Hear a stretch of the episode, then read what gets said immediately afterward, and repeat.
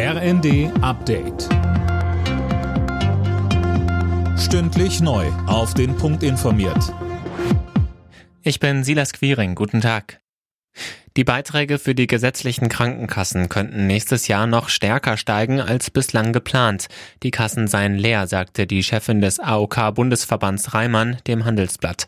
Für die Pläne der Bundesregierung, etwa eine Gehaltserhöhung für das Pflegepersonal in Krankenhäusern, sieht sie keinen Spielraum.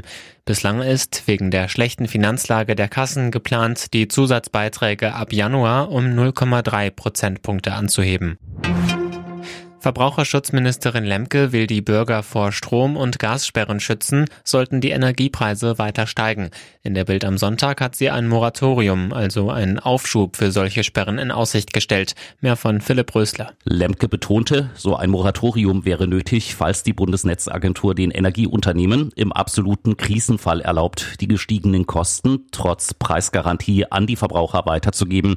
Die Energieversorgung müsse sichergestellt sein, so Lemke. Aber es dürfe in dieser Krisensituation nicht passieren, dass Bürgerinnen und Bürgern der Strom oder das Gas abgestellt wird, weil sie mit der Rechnung im Verzug sind.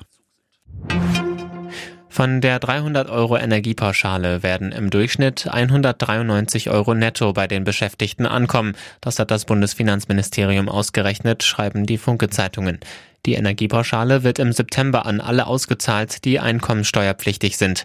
Kritik an der Zahlung kommt von der Linken. Fraktionschef Barth spricht von einer Mogelpackung, weil die Pauschale nicht steuerfrei ist und nicht an Rentner und Studierende ausgezahlt wird.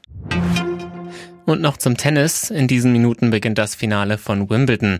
Titelverteidiger Novak Djokovic trifft auf den Australier Nick Kyrgios. Djokovic gilt als klarer Favorit. Sollte er das Spiel für sich entscheiden, hätte er seinen siebten Wimbledon-Titel in der Tasche. Alle Nachrichten auf rnd.de